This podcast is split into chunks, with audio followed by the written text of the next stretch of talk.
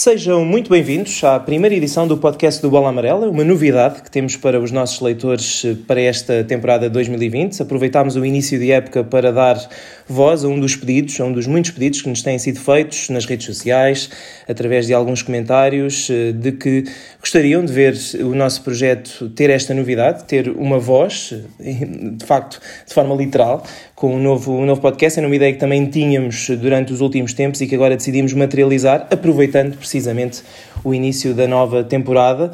Por isso e também pelo facto de ter sido uma, um projeto que partiu muito de sugestão exterior, queríamos naturalmente deixar-vos eh, o pedido de que, eh, depois de ouvirem este primeiro episódio, que comentassem nas nossas redes sociais e também no site, dessem as vossas sugestões sobre, sobre temas eh, que queiram ver aqui falados, também sobre convidados. Enfim, nós temos algumas ideias para para as primeiras edições deste, deste projeto, mas seria, como é óbvio, interessante ouvir as vossas opiniões, eh, sabendo que o ponto de partida para este, para este podcast será sempre, à partida, falar um pouco sobre aquilo que se vai passando na atualidade do circuito, do circuito mundial de ténis. Naturalmente, e pela altura do ano em que estamos, vamos falar um pouco daquilo que tem sido este início de temporada. Já, já estamos com duas semanas e parecendo que não já se passaram muitas coisas e obviamente vamos lançar aquele que é o primeiro grande ponto de interesse da temporada, que é o Open da Austrália, que está a arrancar em Melbourne. Já, já se disputou a fase de qualificação durante a última semana e vamos mais para a frente depois também aproveitar até para falando um pouco daquilo que, que tem sido, ou que foram, que já foi publicado este sábado, as nossas previsões, as previsões que foram publicadas, não apenas para os campeões, mas também para aqueles jogadores que achamos que vão surpreender e para aqueles que achamos que vão desiludir. Também vamos depois pegar nisso, naquilo que foram as nossas, as nossas previsões, partindo como como ponto para análise daquilo que será o Open da Austrália. Comigo, eh, José Morgado, tenho o Nuno Chaves, que para além de ser um ótimo jornalista da, da, edição, da editoria de esporte da TV, é um, é um dos nossos mais assíduos colaboradores eh, do Bola Amarela. Ele acompanhou Uh, tal como eu, estas semanas, e acompanhou a ATP Cup, que será o nosso primeiro tema. Nuno, perguntava-te o que é que achaste da ATP Cup, que foi, é de facto uma novidade, criada pelo, pelo ATP World Tour e pelo, pelo diretor que agora, pelo presidente que agora está de saída, pelo Chris Kermode, e acima de tudo perguntava-te já o que é que achaste em comparação com a Davis Cup, com as Davis Cup Finals, porque nós, nós tivemos os dois lá, até tu, tu estiveste mais tempo do que eu, o que é que achaste? Se achaste melhor em algumas coisas, pior noutras? O que é que achaste da ideia e, e da competição em si? Antes de mais, felicitar aqui o Bola Amarela por mais esta iniciativa. É de facto, como tu disseste, era algo que os nossos leitores já pediam muito e agora, nesta temporada 2020, vamos tentar uh, tornar isto uh, mesmo uma realidade. Relativamente à ITP Cup, eu, eu acho, que foi, acho que foi muito positivo Uh, para já porque senti que os jogadores estavam todos muito ligados uh, ao espírito da competição. Depois eles também vão, vão referindo várias vezes que jogar pelo país é sempre algo muito especial. Uh, e acho que, no modo geral, acabou por ser mais positivo, fazendo aqui a comparação com as Davis Cup Finals. primeiro, porque teve uma semana e meia de duração e acho que isso fez muita diferença relativamente à possibilidade dos jogadores terem mais tempo para descansar, até os próprios horários, se bem que ao início da competição houve alguns dias que terminaram algo tarde, mas não, foi, não foram aquelas loucas madrugadas que aconteceram em Madrid, Madrid onde as jornadas começavam às 10 da manhã e acabavam algumas por volta das 4 da manhã, mais conferências de imprensa, era mesmo algo muito duro. Por isso, assim, esta primeira edição uh, surpreendeu-me. Hum, confesso que não esperava que tivesse um impacto tão positivo uh, logo nesta época de estreia. Uh, se calhar também ajudou ao facto da final ter sido entre a Sérvia e a Espanha, um, um dos grandes objetivos, ainda para mais com a ausência da Suíça e, e do Roger Federer, era haver essa final entre uh, a Espanha e a Sérvia para termos um, um Nadal Djokovic. Por isso, sim, gostei muito da competição e acho que, que tem, tem pernas para andar porque sinto que os jogadores querem muito jogá-la também para preparar o Open da Austrália que se joga logo a seguir. É, é, como diz, acabou por, ser uma, acabou por ser uma prova interessante pelo facto dos jogadores a terem levado muito a sério e de terem estado quase todos lá, só o Federer eh, e o Berrettini por estar lesionado do sim, top do, 10 do, é que... Do top 30 tiveram 26 ou 27 Exatamente, jogadores. vocês estiveram praticamente todos e, e, de, e dos que não estiveram Uh, só o Roger Federer e o Stan Wawrinka é que não quiseram ir. Esse foi por opção. Penso que depois, para além disso, só o Nishikori e o Berrettini por estarem lesionados é que acabaram por, por não ir. Eu, eu, eu penso que em termos de, de, de competitividade as, as, as, provas foram semelhantes, ou seja, nós também tivemos muito bons jogos em Madrid, a altura da época era um pouco diferente. Uh, aqui tivemos encontros muito interessantes, mas em Madrid também houve jogos, jogos muito bons. Sim, mas sim. a verdade é que, em termos de ambiente, talvez este, esta prova tenha sido melhor, porque pelo menos sim. tivemos em, Espanha, em Espanha só nos encontros só nos de Espanha encontros, praticamente é que tinham ambiente. E eu acho que faltou um bocadinho disso à taça Davis e esta ATP Cup teve um bocadinho mais de ambiente de Davis do que do que, do que, a, própria, do que a própria Davis. Uh, a outra questão interessante é o facto de, que dá para refletir, é o facto de uma prova com um mês e meio de diferença, em que as equipas são muito semelhantes, sem grande surpresa acabámos por ter sete das oito equipas a passarem em fase de grupos a serem exatamente as mesmas, só trocou a Alemanha pela Bélgica. Sim, sim. E achas que isso ajuda a, a, a fazer, a tornar consistente a ideia que, os, que o Djokovic e o Nadal defendem de que vai ter que se arranjar uma forma de juntar estas competições. Não faz grande sentido, se acho, calhar, acabarmos a época e começarmos da mesma forma. Acho que vai acabar por ser uma realidade mais, mais cedo ou mais tarde essa junção, porque ainda para mais com um mês e meio de diferença, acho que é algo que não faz, não faz muito sentido. Uh, percebo que seja difícil uh, relativamente à questão do calendário, que, perdão, que é uma coisa que está uh, muito estabelecida, há muitos interesses também à mistura. Uh, agora acho que se tem, tem todos de sentar e falar verdadeiramente sobre esta questão, porque no espaço de um mês e meio teres uma temporada, uma competição de seleções a fechar a época e teres outra competição de seleções a, a iniciar a época, uh, o próprio desgaste que ambas as competições uh, dão para os jogadores, acho que é algo que não faz muito sentido. Deixa-me só também aqui falar desta ATP Cup, algo que me esqueci de dizer há pouco.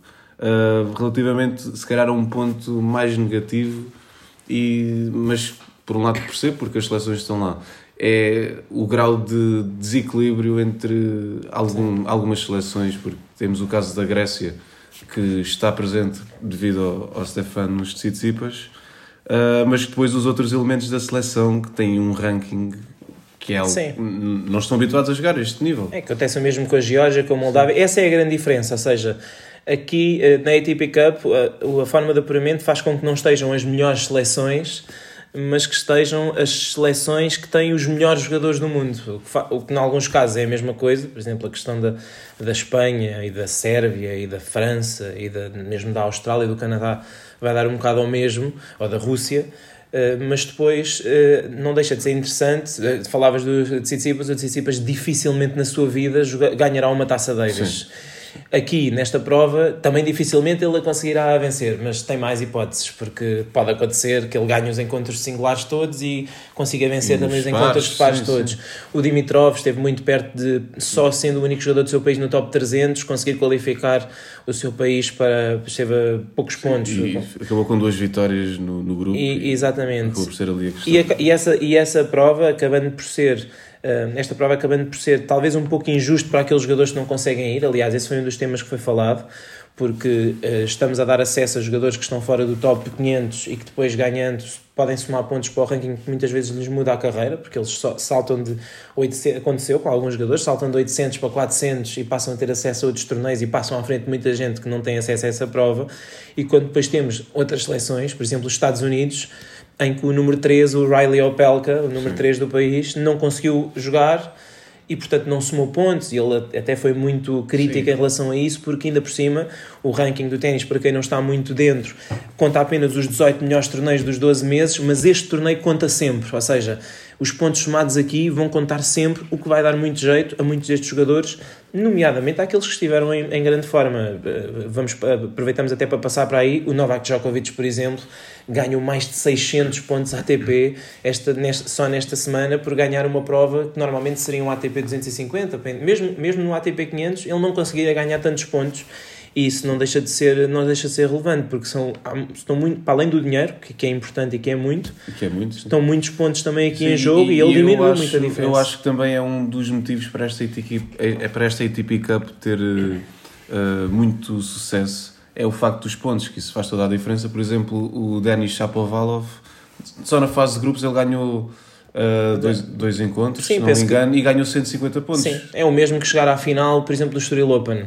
Para as ter um bocadinho sendo, também... Sendo que, sendo que lá está, conta sempre, mesmo que ele, vá, mesmo que ele faça uh, muito, uh, resultados bons em torneios de categoria inferior, porque o ranking basicamente obriga a contar os grandes slams e os Masters 1000, mas estes torneios mais pequenos normalmente só contam os 4 melhores ou os 3 melhores. E estes 150 pontos que ele ganhou, depois até ganhou ele nos faz quartos de final, portanto ainda ganhou mais qualquer coisinha, penso que 200 e qualquer coisa.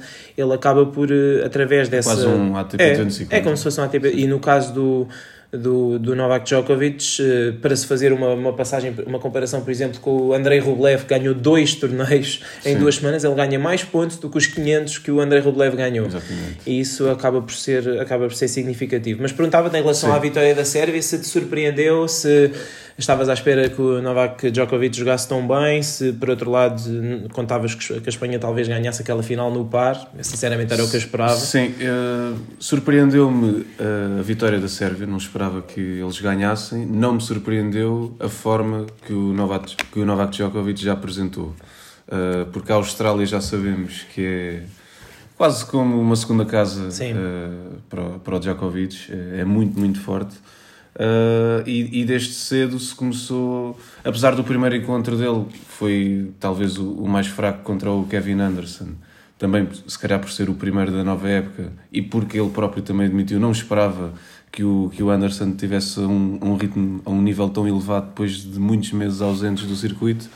Uh, a verdade é que depois começou a sentir que por maior dificuldade ou menor, dificu ou menor dificuldade que ele tivesse, e enfrentou a várias nos jogos com o Chapovalov e com, e com o Medvedev. São jogadores de grande nível. Sim, eu acho que até teve mais dificuldades nesses jogos do que propriamente com Sim. o Nadal uh, na, na, final, os próprios parciais também demonstram. Uh, acabou por não me surpreender. Uh, relativamente à vitória da Sérvia, não esperava porque achava que os outros elementos da, da equipa, e falo aqui se calhar do, do Lajovic, não, não achava que ele pudesse chegar a um, a um nível tão elevado. Uh, possivelmente, e tu que fizeste também vários jogos de, da Sérvia uh, na Sport TV, uh, eu lembro-me de te ouvir dizer que aquele jogo com, que era o Cachanov, sim, foi o melhor que, já, que eu já ouvi fazer em piso rápido, mas a verdade é que na final ele acaba por perder com o Bautista Agudo, pronto, mais sim. ou menos é, era o que é era esperado. Sim. A questão depois ali foi de facto o Nadal perder com o Djokovic, o que também não surpreendeu muito, são já penso que 19 sets consecutivos em piso rápido. Sim, sim, sim. É, são, são nove jogos seguidos, acho. Nove encontros, é, não lhe ganha desde a final do US Open em 2013. Em estamos quase a falar de. Exatamente, não lhe ganha. Em, uh, em piso rápido ou uh, em relva também não, portanto fora da terra batida não lhe, ganha há, não lhe ganha há muito tempo anos. e os únicos sets que ganhou foi precisamente nesse encontro uh, nessa grande meia final do Wimbledon de 2018 eh, porque em piso rápido não lhe ganha um set e em fora da terra batida não lhe consegue ganhar desde 2013, o que não deixa de ser impressionante, mas não surpreendeu muito, porque enfim, o Novak Djokovic é quase como se fosse um jogador eh, quase como se tivesse sido criado num, num, por um sistema para contrariar as armas do, do Nadal e isso em piso rápido torna-se torna claro sim, sim. mas depois no par acabou por surpreender um pouco ele não jogar porque a Espanha, a verdade seja dita a Espanha ganha a Taça Davis muito à custa de ter vencido ali dois pares decisivos, um com a Argentina e outro com a Grã-Bretanha, em que o Nadal joga muito bem, porque Sim, o Nadal joga foi. muito bem pares, ao contrário daquilo que se possa pensar, ele se, Sim, é um se grande, jogasse é um só pares já tinha também 20 grandes slams em pares, já ganhou uma medalha de ouro olímpica,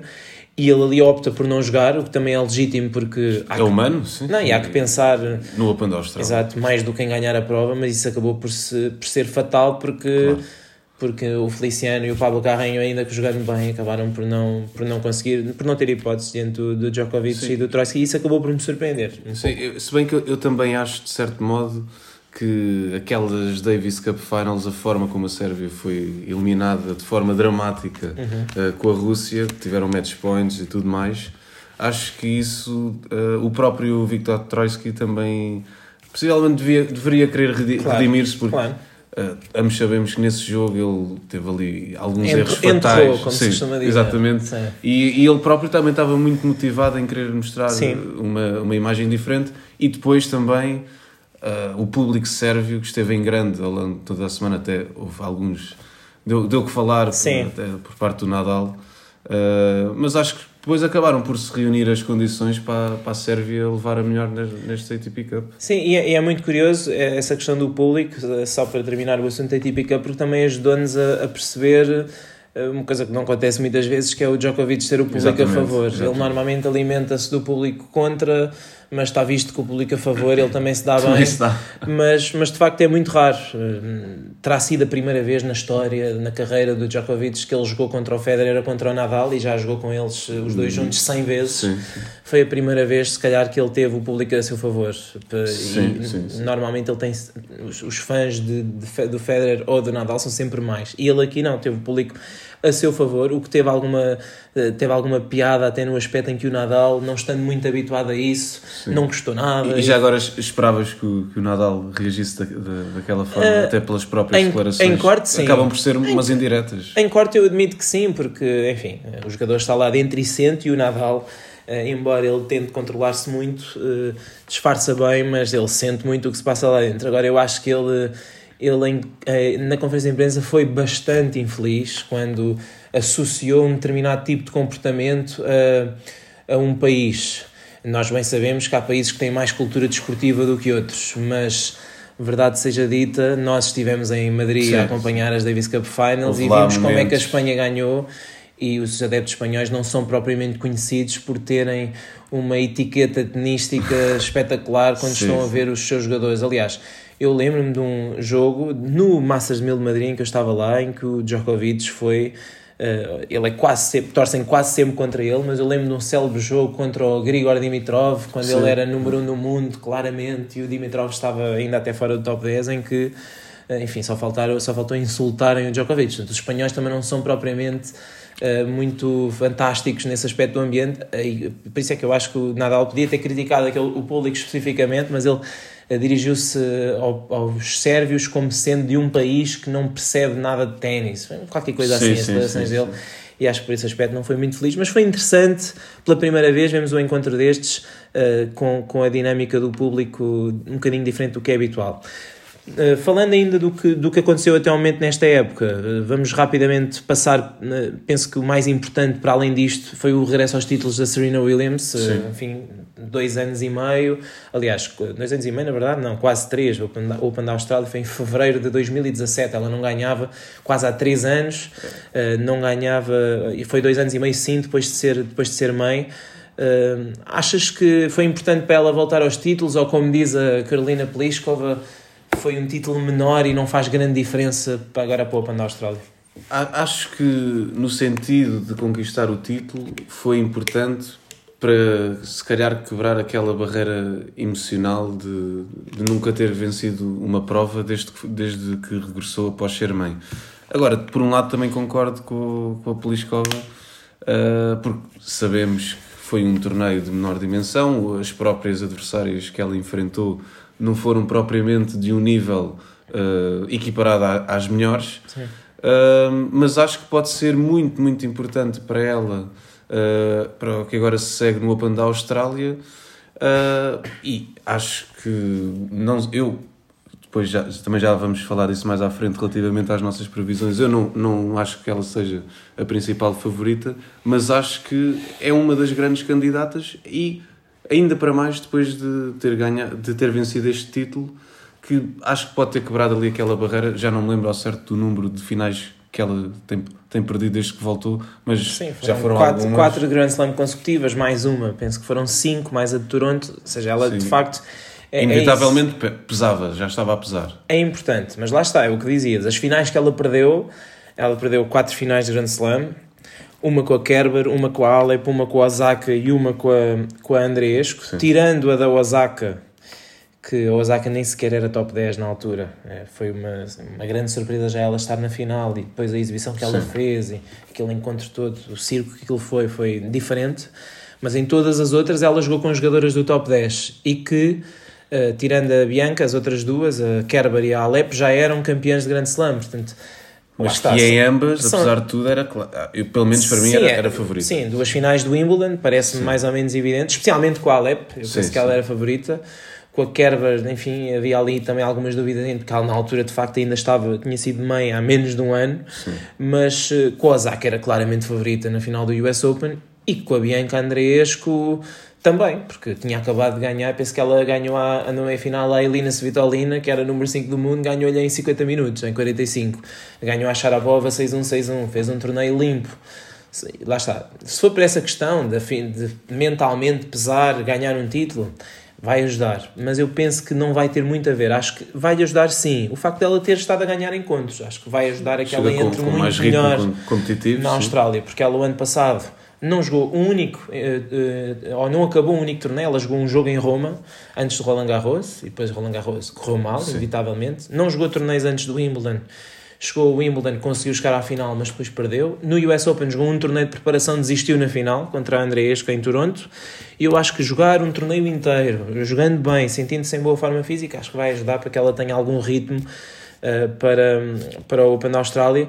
Uh, enfim, mais para a frente já confirmarei, mas para mim eu acho que esta uh, é a melhor oportunidade que ela tem de voltar aos títulos do Grand Slam não só porque eu, eu há, há, dias entrevistei o Mats Wilander e eu, nesse aspecto, não são muitos aqueles em que nós concordamos, mas nesse aspecto eu concordo na perfeição. Ele disse-me que, que acha que este é o melhor Grand Slam para ela porque é aquele em que menos gente está em cima do que ela está a fazer, porque para os americanos aquilo é do outro lado do mundo, a pressão não é tão grande, a superfície para ela é boa porque os cortes estão rápidos.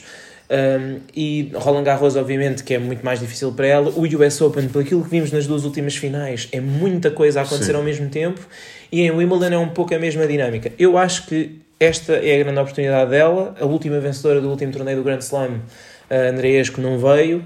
E depois, na verdade, um, já iremos falar disso, mas talvez não haja assim tantas jogadoras em boa forma. Ainda que a número 1 e a número 2 do mundo tenham ganho torneios. Uh, Ashley Barty ganhou em Adelaide, no torneio desta semana, desta última semana, e a Carolina Pliskova ganhou em Brisbane.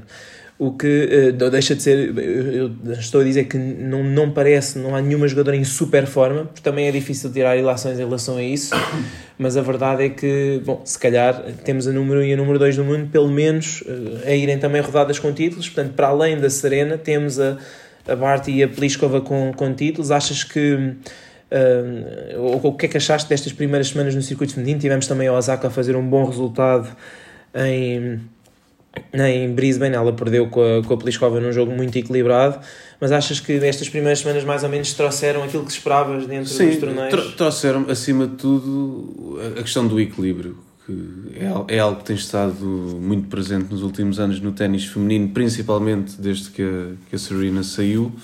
Um, Surpreendeu-me.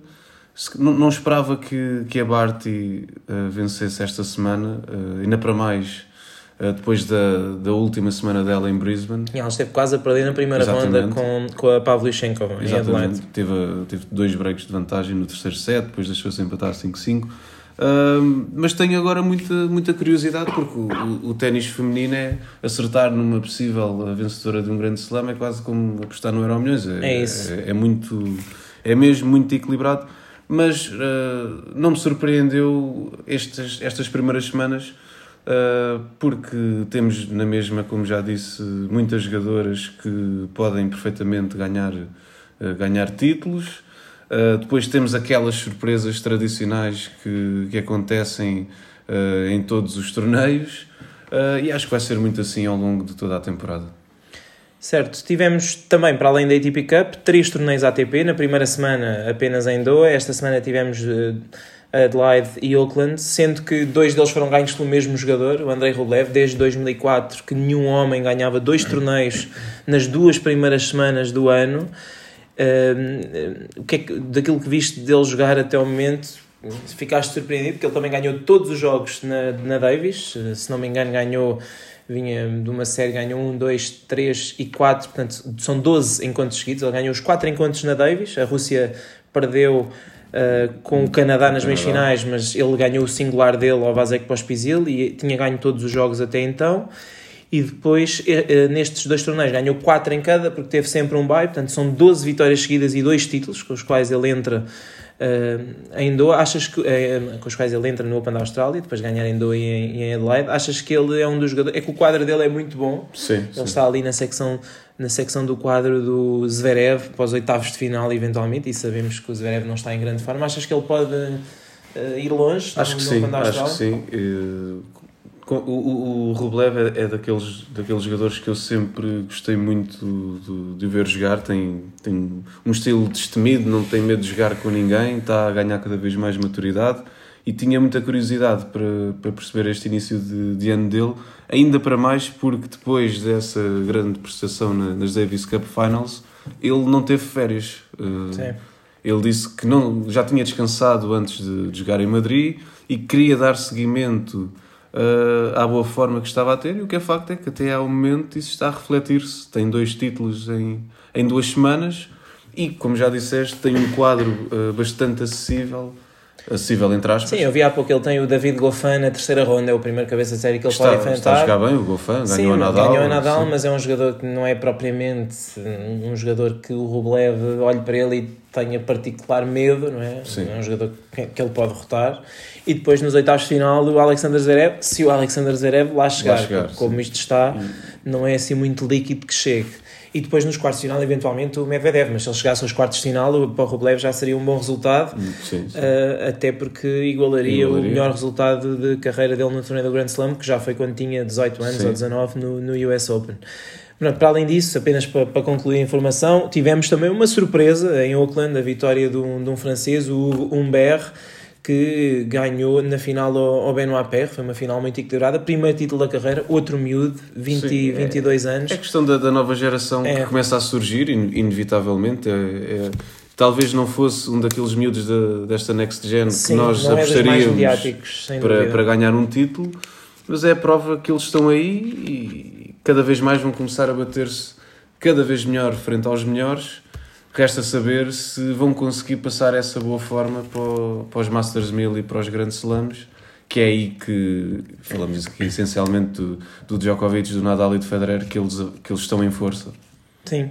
Antes, antes de passarmos só ao Open da Austrália, passar muito rapidamente para aquilo que, foi, que foram as primeiras semanas dos portugueses, também não houve muita coisa, infelizmente.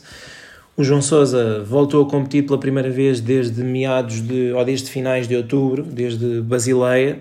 Uh, não tem tido muita sorte. O João Sim. fez uma fratura no pé esquerdo, depois parou, voltou a treinar ali em meados de dezembro, mas uh, quando já estava mais ou menos bem do pé, ainda que não a 100%, uh, fez uma entorse no mesmo pé, fez com que ele chegasse a Auckland não em muito boas condições, perdeu com o Vasek Pospisil na primeira ronda.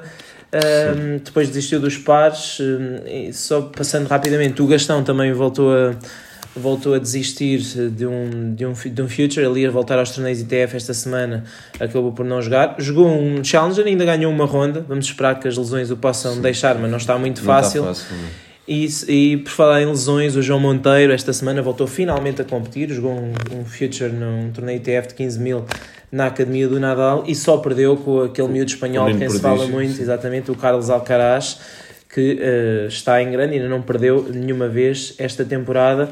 Eh, perguntava-te só o que, é, o que é que esperas do João? É evidente que ele tem um sorteio no Open da Austrália não muito brilhante, porque pode apanhar o Nadal na segunda ronda, mas diríamos que para já há que pensar em defrontar o Delbonis e tentar fazer um encontro Sim, competitivo. Antes de mais, eh, quero, espero que ele, que ele recupere a 100% para, para a primeira ronda com o Delbonis. Um, e acho que se calhar eu percebo que ele queira competir antes do, do Open da Austrália mas não sei até que ponto é que ele se calhar não, não deveria ter desistido. Sim. compreendo e, e, acho perfeitamente legítimo que ele queira também se calhar testar o, o pé para. Claro. Mas acho que, que era, mais, era mais prudente não, não ter jogado para, para se focar uh, a 100% no, no Open da Austrália. Espero que consiga. Acho que o Del Bonis é um jogador que o João tem perfeitas condições claro. de, de ultrapassar mas depois sabemos perfeitamente que, que se chegar à segunda ronda, Sim, é. anda a partida joga com o Nadal, uh, vai ser muito, muito difícil uh, seguir em frente. Mas... É, mas, é, mas era um encontro importante para o João, não só porque ele tem alguns pontos a defender. O ano passado chegou à terceira ronda e foi semifinalista de pares. Vamos ver sim, o que é que ele sim. faz este ano em pares. Vai jogar não com o Leonardo Maier, mas com o Pablo Carreño Busta. Uh, mas em relação a João, para ele seria, sendo o torneio dele estaria feito se conseguisse passar uma ronda, para além de tudo o que isso implica em termos de confiança, ganhar um encontro de prize money, sabemos ganhar uma ronda num grande slam hoje em dia dá, muito, uh, no é. Open da Austrália dá perto de 100 mil ou mais de 100 mil euros. Uh, e estamos a falar depois de voltar a, num grande palco, defrontar um grande jogador. E o, e o João já defrontou. Já começa a ser algo regular. É, mas, mas era, seria mais um momento seria importante um para momento ele, importante. da exposição para o ténis português, de explicar que uh, nos grandes momentos o João Sousa tem estado Sim. lá e é, evidente que tem perdido na maioria das vezes com Sim. os grandes jogadores mundiais, mas isso acontece a ele e a, e a todos os e outros. Todos os outros. E, e a diferença para muitos outros jogadores e é uma das coisas que eu gosto muito no, no João Sousa quando defronta os grandes nomes do ténis mundial é que muitas vezes ele não tem medo de tenta impor o seu jogo sabemos que é, que é muito difícil uh, mas ele tenta fazer o, o jogo dele as investidas dele claro depois no outro lado da rede claro. estão estão estão craques coisas nomes que são estão num patamar diferente e isso é é uma realidade e o próprio João também sabe isso, mas acho que há, há sempre de, de felicitar o facto de ele nunca ter receio de defrontar seja quem seja. É. Vamos esperar então que na quinta-feira, porque o João Sousa joga a primeira ronda na, na, terça, na madrugada de segunda para terça, estamos a falar sempre aqui de hora australiana.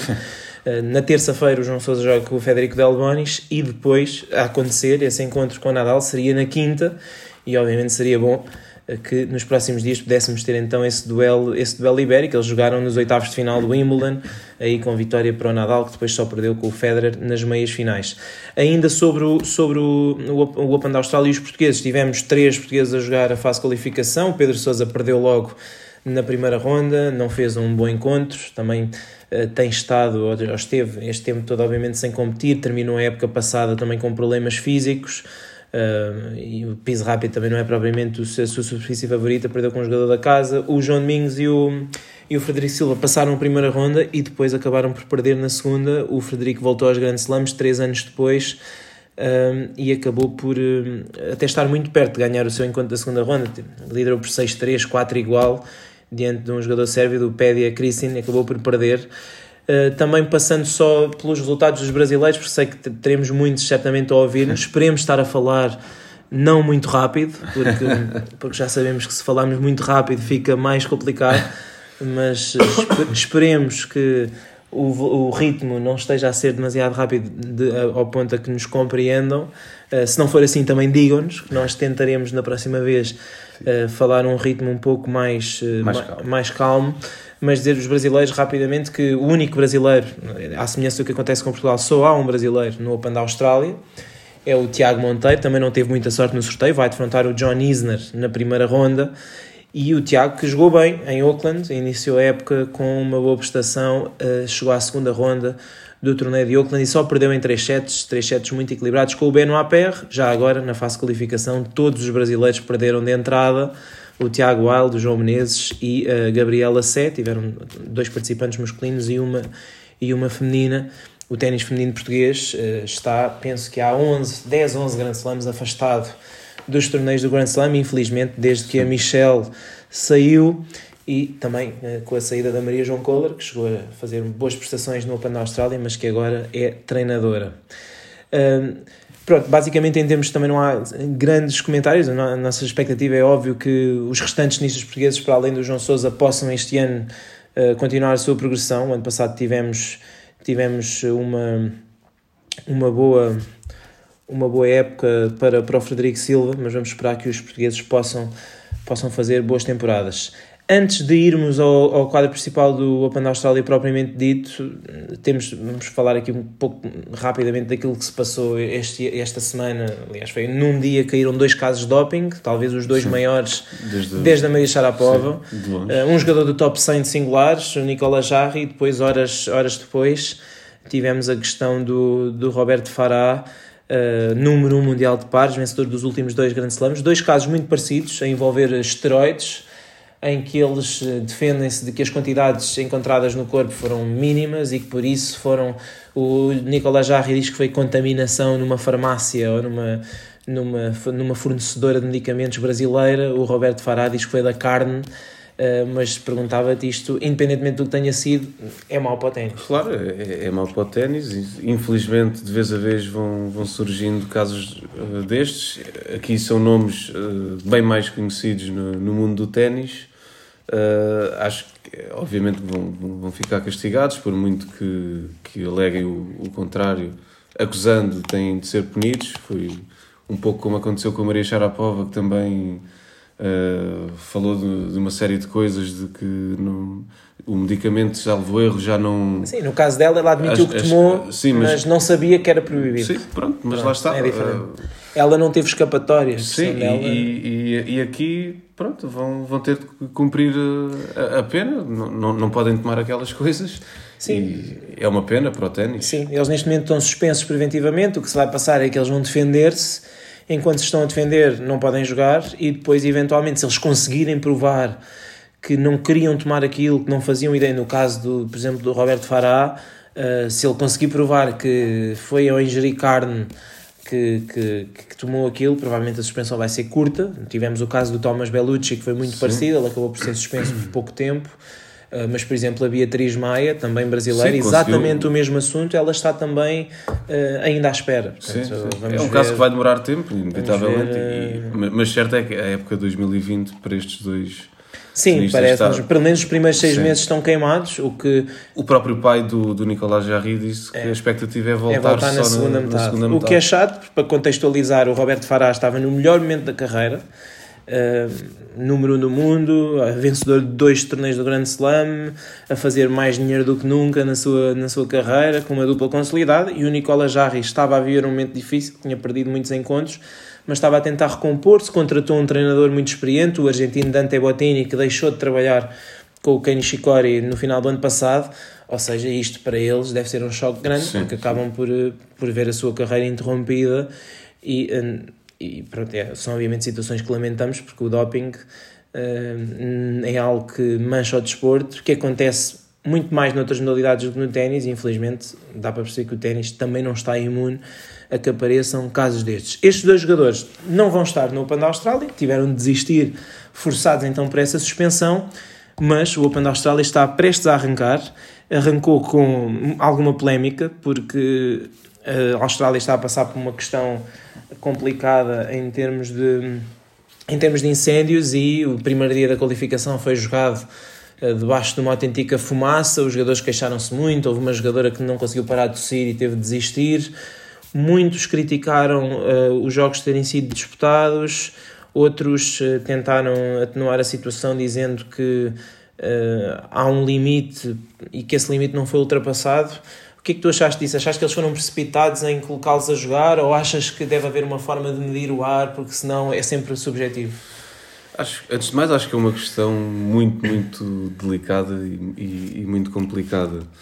Uh, obviamente que quando tens muitos e muitos jogadores uh, a queixarem-se relativamente às condições, acho que deve ser tomada uma, um, um especial, uma especial atenção.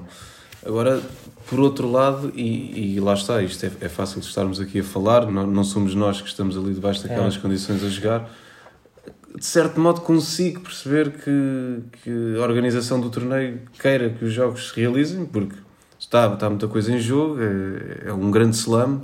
Estar a adiar um grande slam é, é impensável. seria impensável. Agora acho que tem, tem de ser tomada ali. Tem de ser, tomadas medidas para para que não aconteçam casos como jogadores desistirem por não conseguirem respirar em corte. Agora, se me perguntas o quê, eh, se calhar é, ver essa questão de, da qualidade do ar e quando ultrapassa. Sim, é como quando é com o calor. Sim. Porque isto, eh, enfim, acho que adiar, falou-se em cancelar, em adiar o evento, acho um bocadinho ridículo, tendo em conta que que não dá para ter a certeza como é que o ar vai estar amanhã. Claro. Quer dizer, é um bocadinho como muito, estar muito calor ou estar a chover. Quer e dizer, se chover durante 15 dias, o Grande Slam vai ser difícil de fazer. Exatamente. Só que também é por isso que a Austrália tem até três cortes cobertos atualmente, ou seja, no limite, se estivesse um fumo impossível durante não sei quantos dias em Melbourne, daria para tentar avançar o torneio nos cortes cobertos. Agora, seria obviamente um problema, porque sabemos a quantidade de jogos que têm que ser jogados nas primeiras rondas.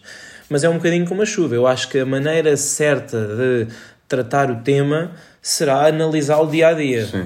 Neste dia está melhor, vamos colocar os jogos. Se estiver muito mal, se calhar convém uh, que seja feita uma medição do ar, que é possível fazer. Há, uma, há um, há um indicador que é o AQI, que é Air Quality Index, que é possível ver. E, curiosamente, estamos aqui a falar horas depois de Roger Federer e Rafael Nadal terem passado pela, pela sala de conferência de imprensa do Open da Austrália e eles uh, iam já com a lição muito bem estudada. Porquê? Porque eles nos últimos dias foram muito criticados por esses jogadores menores que foram obrigados a jogar a fase de qualificação. Ouviu-se muitas frases nas redes sociais dos jogadores de que se fosse o Federer e o Nadal não estaríamos a jogar, se isto fosse com jogadores de topo não acontecia, eles deveriam falar para defenderem os interesses do circuito porque eles são pessoas influentes e que têm voz. É evidente, se Federer e Nadal dissessem que não queriam jogar, não jogavam, nem jogavam eles, nem jogava ninguém, parece-me mais ou menos evidente. Agora, Federer e Nadal também por alguma razão tem o estatuto que tem e eles foram muito defensivos a falar do assunto. Os dois disseram mais ou menos a mesma coisa, disseram que questionaram a organização em relação à questão e que uh, a Tennis Australia lhes, lhes disse que uh, esse indicador de ar, sendo mau, estava dentro daquilo que é praticável na maioria das competições desportivas que têm este problema. Por exemplo, quando se jogou os Jogos Olímpicos ou quando se realizaram os Jogos Olímpicos em Pequim, uh, o, o ar era muito pior ou quando há torneios de ténis outdoor em certas cidades da China ou de, de, do Japão, ou cidades com, próximas de, de, situações industriais mais ou menos poluentes eh, de, de, forma pior do que aquilo que enfrentamos na Austrália. Na Austrália tem, tem mais a ver, ou tem a ver com incêndios florestais, mas a questão é que os dois foram muito defensivos, disseram que não vem a razão para cancelar só porque sim, quando há indica, indicações, por exemplo, do Comitê Olímpico Internacional de que até 300, de, 300 de, desse tal AQI, até, até ao nível 300, deve-se poder competir, a partir daí é que já se torna, já se torna perigoso. Enfim, o Roger Federer teve até uma frase que depois foi muito criticada, que disse que nós estamos bem, quem está mal é quem aqui vive, porque esses é que daqui a seis meses respirarem este ar vão ter problemas de pulmões. Nós a competir tivermos aqui 15 dias também não vamos morrer por causa disso. Enfim, não sei se muitos dos colegas deles vão gostar. Sim. Não sei se achas que eles deviam tomar uma posição mais uh, assertiva ou se, se é isto que eles acham, devem dizer aquilo que acham. Não é? Assim, se é isto que eles acham, eu acho que devem dizer aquilo que, que pensam, ainda para mais que eles não são uh, pessoas de, de, andarem a dar palma, palmadinhas nas costas. Sim. Agora, uh, eu na altura, durante a semana achei. Não concordei muito com, com o facto de, desses tenistas que estavam a jogar a fase de qualificação uh, estarem a criticar o, o, o Federer e o Nadal. Depois destas declarações, se calhar eu já consigo compreender um bocadinho mais que, que essas críticas tenham existido. Percebo perfeitamente o, o ponto deles, a influência que eles têm. Uh, acho que neste caso deviam ter, se deviam ter mostrado um bocadinho mais solidários com, com, com os jogadores, porque é, também agora é um facto que o ar que está atualmente em, eh, em Melbourne, especificamente em Melbourne, está melhor do que há uns dias. Sim. Mas há uns mas dias. Pode piorar. Pode piorar. Mas Aquilo tem um, a ver com o vento. É? Sim, mas há uns dias estava muito, muito mal. E os, os próprios jogadores diziam várias vezes que nas televisões pediam às pessoas para ficar em casa e eles estavam ali a jogar. Acho que podiam ter tido, o Federer e o Nadal podiam ter tido um bocadinho mais, mais cuidado com, com as suas palavras, mas claro, estão, eles estão a dizer aquilo que pensam e quem diz a, a verdade não, não, merece castigo e é um bocado isto que aconteceu. Sim, e vai ser, mas vai ser interessante também perceber se uh, nos próximos dias imaginemos que de facto vamos ter. Aliás, para já a previsão que é, é de chuva, também não é muito bom. Para os dois primeiros dias prevê-se que, que a chuva apareça até bastante mas imaginemos que agora o fumo volta, porque aquilo tem muito a ver com a dinâmica do vento, e depois vamos ver o que é que eles vão, eh, se forem confrontados com a situação, o que é que eles vão dizer. Exatamente. Se vão pedir para fechar o teto, porque eles vão jogar no corte central onde têm condições que os cortes exteriores não têm, se vão eh, jogar com a situação normalmente, porque vai ser, vai ser interessante perceber se confrontados com a situação, se a atitude deles não muda e depois se isso também não altera um bocadinho a dinâmica daquilo que eles agora dizem. Mas passando rapidamente para, para os favoritos, até porque já demos ali uma chega na questão do Djokovic e da Serena Sim. e da Barty. Um, este Open na Austrália acaba por ter um, duas grandes histórias, que são, enfim, uma delas é a primeira oportunidade na história que o Rafael Nadal tem de se tornar a par do Federer no jogador com mais torneios do Grand Slam da história. Nunca aconteceu. Portanto, ele ultrapassou o Pete Sampras, que era o segundo, já nos últimos 3, 4 anos e agora tem está pela primeira vez, nunca tinha estado tão perto, a, a um grande slam, está agora a um grande slam de distância uh, do Federer, portanto é um aspecto interessante. E depois, obviamente, continua o ataque da Serena Williams ao recorde da Margaret Court. Portanto, temos essas duas questões. Sim. Os dois jogadores estão a tentar igualar, com a diferença que, obviamente, o Federer está a jogar e até pode dar-se a possibilidade, que não é assim tão baixa quanto isso, ele é sem dúvida um dos favoritos, de ele até aumentar o recorde para 21 títulos do Grand Slam. Uh, há pouco dizias-me que, que não ficaste muito surpreendido com o Djokovic. Eu já li as tuas previsões, sei que, tal como eu, uh, o teu favorito, o teu favorito é, é o Novak, Djokovic. Djokovic. Uh, portanto, depreendo que acho que vai ser difícil o Nadal fazer chegar acho, aqui ao número, ao número 20. Para mim, o, o, o Djokovic é, é o claro favorito. Uh, acho que, que, que, o Nadal, uh, até porque ele só conquistou o Open da Austrália uma vez, por sim. uma vez em 2009, o que tem prova também a dificuldade sim. que ele tem neste torneio. Uh, acho que não, não vai ser aqui que ele vai igualar. Por outro lado, do Federer, tenho muita curiosidade porque acho que com as devidas comparações tal como em 2017, que ele estava a voltar, aí era de lesão, Sim. mas não se, fala, não se falava muito, na, ninguém considerava o, Roger Federer um, um, claro candidato a vencer um título do Grande Slam. O que é facto é que depois aconteceu aquilo que todos, todos nós sabemos, venceu uh, o Open da Austrália. Uh, e aqui estou com um bocado de, na expectativa para perceber como é que ele vai voltar Uh, ele, por exemplo, nas, nas ATP Finals venceu o, o Novak Djokovic, Sim, depois jogando, muito bem. jogando muito bem. Quero perceber se pode ser possível ele jogar a esse nível ou não. Não sabemos porque ele ainda não jogou em 2020 Sim. nenhum encontro. Fez muitos encontros de exibição Sim, em mas isso dezembro, novembro e depois é mais um com o Zverev mais um agora com o Kyrgios, uh, ganhou-os quase todos, mas é, é, é muito complicado de ver. O quadro dele não é assim muito bom, o quadro do Federer. Tem muitos next gen. Uh, sim, tem uh, eventualmente o Polak Urkacz na terceira ronda, depois o Dimitrov ou o Shapovalov nos oitavos, eventualmente o Berrettini nos quartos, e está na metade do quadro do, do Novak Djokovic, sim. o que quer dizer que o Rafael Nadal, por inerência, ficou do lado do Daniel Medvedev, tem um quadro um bocadinho mais fácil, ainda que tenha o Nick Kyrgios eventualmente Sim. na que é também do, dos grandes final. motivos de interesse perceber Sim. o que é que o Kyrgios pode fazer neste Sim, torneio. perceber se, se ele vai conseguir uh, pelo menos chegar a esse encontro dos oitavos de final com, com o Rafa, que seria, seria sem dúvida um acontecimento, um acontecimento, sim, porque normalmente os encontros deles são muito bons e ele já lhe ganhou uma série de vezes, o, o Kyrgios. Uh, mas acho que, o, acho que o Djokovic é, é o claro favorito para, para, este torneio. Não sei, acho que, eu, eu também, também já vi as tuas previsões sim. e sei que também. Sim, aliás, uh, podem consultá-las, mas penso que só o Tiago Ferraz é que tem uma opinião diferente. Aposta, aposta no Federer, o Federer que obviamente ganhou as últimas edições, as duas anteriores à do ano passado, em que ganhou o Djokovic fazendo um dos melhores torneios que ele já fez na carreira, do ano passado. Ele sim, sim. varreu completamente o Nadal na final, fez o mesmo nos, nas meias finais ao Puy. Nos quartos de final quase não jogou porque o Nishikori desistiu, portanto eu penso que ele só perdeu dois sets. Um foi com o Medvedev nos oitavos de final e, e o outro com o Shapovalov na primeira semana, mas jogou extremamente bem. O Nadal também, o ano passado, também jogou, jogou incrivelmente bem até à final, sem perder sets e depois não teve a mínima hipótese com o Novak Djokovic e eu sinceramente eu acho que a questão do Nadal, e há bocado falávamos, uh, eu acho que as hipóteses dele uh, dependem bastante de não ter de defrontar o Djokovic uh, na Austrália. Eu acho que se o Djokovic eventualmente perder na primeira semana, por alguma eventualidade, o que também não me parece muito provável, acho que aí sim o Nadal, imagina que o Djokovic perde na primeira semana, eu acho que o Nadal aí até pela motivação é, do outro não estar, acho que passa a ser o principal favorito. Sim, sim, sim. Ainda que no encontro entre Federer e Nadal, imagina uma final entre Federer e Nadal em piso rápido, o Nadal também já não ganhou Federer em piso rápido há mais de meia década. É, é, é assim, eu, ah. eu acho que, pegando nisso, se o, se o Djokovic perde na primeira semana, o, o Nadal é o principal favorito.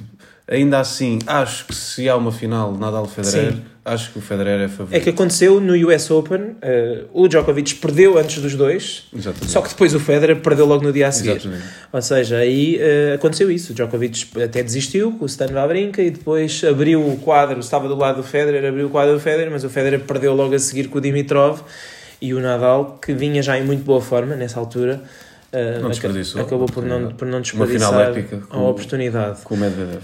Em relação ao, ao- Antes de irmos às senhoras, muito rapidamente, em relação à, àquilo que, que, que, eu acho que vai ser um- o jogador surpresa, já falei dele, portanto não me vou alongar mais, que é o Andrei Rublev, tem um bom quadro, está em boa forma. Já não me lembro de quem é que tu colocaste em. em- Eu, eu Dark coloquei Horse. o André Rublev também, também. pronto. E pronto eh, Não é de Áustria, estamos a falar deste de Sim, não é preciso nos esticarmos muito porque, enfim, já falámos dele, ganhou dois títulos, tem um bom quadro e eh, diríamos que aqui o conceito de Dark Horse é um pouco apostar num jogador que esteja fora do top 10 e que achemos que vai chegar longe. Diria que se ele chegar aos quartos de final já é uma aposta bem feita. Sim. Em relação ao, ao- ao primeiro top, top 10 a cair, eu coloquei o Alexander Zverev. Eu também coloquei. Pronto, portanto, aí está igual. Ah, Há aqui Se bem que aqui eu, eu confesso que estava na dúvida entre colocar o, o Alexander Zverev e o, e o Dominic Thiem, porque ele também na Austrália eh, não costuma fazer grandes exibições, grandes resultados, Sim. mas acho que ele né, desta vez chega também com outro estatuto e acho que pode ter condições de chegar mais longe. Sim, ele o ano passado perdeu, desistiu na segunda ronda com uma doença. Uh, tem sido também um dos problemas do time. Uh, nos últimos dois grandes slams de piso rápido, no US Open também perdeu logo na primeira ronda porque estava claramente inferiorizado. Eu acho que se ele estiver com saúde, uh, vai conseguir ir ganhando umas rondas. Até porque eu gostei, ele perdeu dois encontros na ATP Cup, um com o Choric e outro com o Urkats, mas jogou bem, especialmente com o Urkats e ganhou a Diego Schwartzman. Eu acho que ele vai aparecer bem. A questão do Alexander Zverev É, é, é simples, é se ele jogar como jogou na ATP Cup, Isso perde na primeira ronda. ganha, perde com toda a gente, ou com quase toda a gente. Uh, se, se, se começar a servir mais ou menos e começar a jogar bem, eu acho que ele pode ganhar. E o quadro dele também não é mau de todo. Então, Até aos oitavos de final. Se bem que a primeira ronda pode ser É com o perigosa. Marco Chequinato, mas é um jogador. Sim, se fosse em terra batida, Pois. mas acho que em piso rápido o Zverev, Tem se perder, do se perder com o Chequinato, acho que será uh, Dramático. má notícia para ele, mas pode acontecer. Em relação ao, ao circuito, ao, ao torneio feminino, eu, pronto, eu coloquei a Serena Williams, por, por aquilo que já disse, exatamente, Sim. porque acho que a Serena Williams, em qualquer dia, em qualquer superfície, em qualquer encontro, ela é sempre a favorita contra qualquer jogadora. Para mim, na minha cabeça, eu continuo a achar que aos 38 anos, um bocadinho como acontece com o Big Three. Eh, O Nadal, o Federer e o Djokovic, em qualquer dia, em qualquer superfície, são sempre favoritos contra os outros todos. Uh, Medvedev, o Tsitsipas, o time estão em grande, especialmente o, o Tsitsipas e o, e, o, e o Medvedev em termos mentais, eles são muito fortes contra os jogadores de topo. Uh, mas eu acho que em qualquer dia, se eles defrontarem um dos outros três, nós vamos sempre a dizer que o favorito é, o- é um dos Big Sem Three. dúvida, Continua a ser assim. Com a Serena, eu sinto o mesmo. Eu sinto que se ela for jogar com a Alep, o jogo está nas mãos dela. Se ela for jogar com a Barty, o jogo está nas mãos dela. Mesmo que vá jogar com a Zaka, o jogo está provavelmente nas mãos dela. Aliás, elas jogaram, da última vez que jogaram, a Serena ganhou facilmente. E por isso eu sinto que aqui neste torneio, trazendo alguma rodagem competitiva, acho que ela tem a hipótese de finalmente quebrar esse, esse enguiço dos eh, 24 Grand Slams. Eu acho que é a única razão pela qual ela ainda joga, porque sabemos as dificuldades físicas que ela tem tido e também as dificuldades que ela terá na vida dela para continuar a jogar, mas ano passado ela teve montes de problemas físicos eh, e eu penso que esta é a grande hipótese dela. Eu acho que se ela não conseguir aqui, vai andar mais seis meses a pensar até Roland Garros que perdeu mais uma chance e será, será dramático. Quem foi a Sim. tua, o teu palpite? Eu, eu arrisquei, eu, eu, eu apostei na, na Carolina Pliskova, porque além do, do título dela eh, em, em Brisbane, Sim, eh, acho que é uma daquelas jogadoras que tem um estilo de jogo que dá para lutar, por exemplo, com a Serena Williams. Uhum. sim que Um, derrotou no Open da Austrália do ano passado, Exatamente. depois de quase e, ter o e acho que mais cedo ou mais tarde acho que ela vai acabar por conquistar um, um, um título do Grande Slam e eu não gostei na Serena Williams, concordo a 100% com aquilo que tu disseste. Aqui a única questão é que parece que nos grandes slams acontece sempre alguma coisa que a faz não ganhar. Sim, tem sido e, assim. Pronto, sabemos que o ténis feminino é sempre muito difícil, mas eu acho que neste Open da Austrália que a Pliskova pode, pode ser feliz. Sim, nós temos tido, é o que dizes, tem, o ano passado ganharam quatro jogadoras diferentes, no entanto ganharam sempre jogadoras de topo ainda que eu penso que a vitória mais surpreendente de todas tem acabado por ter sido a da Barty em Roland Garros. Sim. Curiosamente, a Barty ganhou Roland Garros e a Alepa e Wimbledon, quando se calhar fazia mais sentido ao que fosse ao contrário. A vitória da Osaka e a da Andreas não foram tão surpreendentes, eh, tão surpreendentes assim, ainda que a Andreas que nunca tivesse feito nada em grande mas estava em grande forma. Mas estava em grande forma e sentia-se ao vê-la jogar que ia, ia ser difícil derrotá-la. Uh, em relação a este torneio, também acho que vai ganhar uma das jogadoras uh, com lógica. A Pliskova é uma aposta interessante, até porque ela está com uma nova equipa técnica. Agora está com o Dani Valverdu, que é, uhum, que é um treinador, treinador, sim, treinador do Berdych, do Murray, do Dimitrov. Fez um bom Dimitrov trabalho. top 3. Exatamente, fez um bom trabalho. E uh, é interessante vê-lo no ténis feminino, porque, porque enfim, a Pliskova está ali, ela é número 2 do mundo, é talvez a jogadora mais consistente do mundo no circuito, já começou com um título este ano e é interessante perceber se ela vai ou não finalmente conseguir transportar o seu ténis para os torneios do Grand Slam. Em relação à jogadora que pode, que pode surpreender, eu pus a Diana Yastremska, a ucraniana, rapidamente, porque ela, para além de ser uh, das jogadoras que eu vi ao vivo ao longo do, ao longo do ano passado, uh, de todas as jogadoras que eu vi, uh, e nos, tive, tive a chance de assistir a alguns torneios ao vivo o ano passado, e de todos os jogadores que eu vi, homens e mulheres ao vivo, ela foi a jogadora que mais me impressionou pela potência de pancada. É uma jogadora impressionante de ver ao vivo. Eh, se tiver a oportunidade um dia, o leitor aí em casa de a ver jogar ao vivo, é impressionante porque ela bate mesmo muito forte na bola. Eu penso que, e está em grande forma. É, está em grande forma. Maior final da sua carreira esta semana. Perdeu com a, com a Barty. E tem um novo treinador, que é o Sasha Bajin, que é o treinador da um treinador que levou a Naomi Osaka aos dois títulos do Grand Slam, que trabalhou com a Serena Williams, que o ano passado também ajudou um bocadinho a revitalizar a carreira da Cristina Mladenovic e que decidiu largar a Cristina Mladenovic, que é uma das melhores jogadoras do mundo de pares, que tinha ganho a Fed Cup, para agarrar neste projeto. E esta miúda pode muito bem ser número no mundo e ganhar Grand Slams. Eu acho que ela pode ganhar Grand Slam já, porque tem ténis para isso e nós temos visto nos últimos anos como é possível uma Exatamente. jogadora passar quase desconhecida para, para, para campeã do Grand Slam. Não sei em quem é que tu eu, gostaste. Eu, aqui acho que também decidi, decidi arriscar um bocadinho. Uh, eu pus a, a Sabalenka. Sim. Se bem que não é bem arriscar, é uma jogadora que já está bem mais cotada no. Sim, é logo a primeira jogadora a seguir ao top 10. Sim. Aqui a regra é não poder ser uma top 10. não, mas acho que ela teve um, um ano de 2019 muito complicado. Uh, sempre terminou gostei bem. muito, terminou bem, sim, mas sempre gostei muito do estilo de jogo dela e acho que 2020 pode ser um, um ano para. Apesar de já ser uma jogadora de, das grandes jogadoras, acho que ainda não se afirmou sim, a em nível slams, de, não. em grandes slams, então isso muito menos.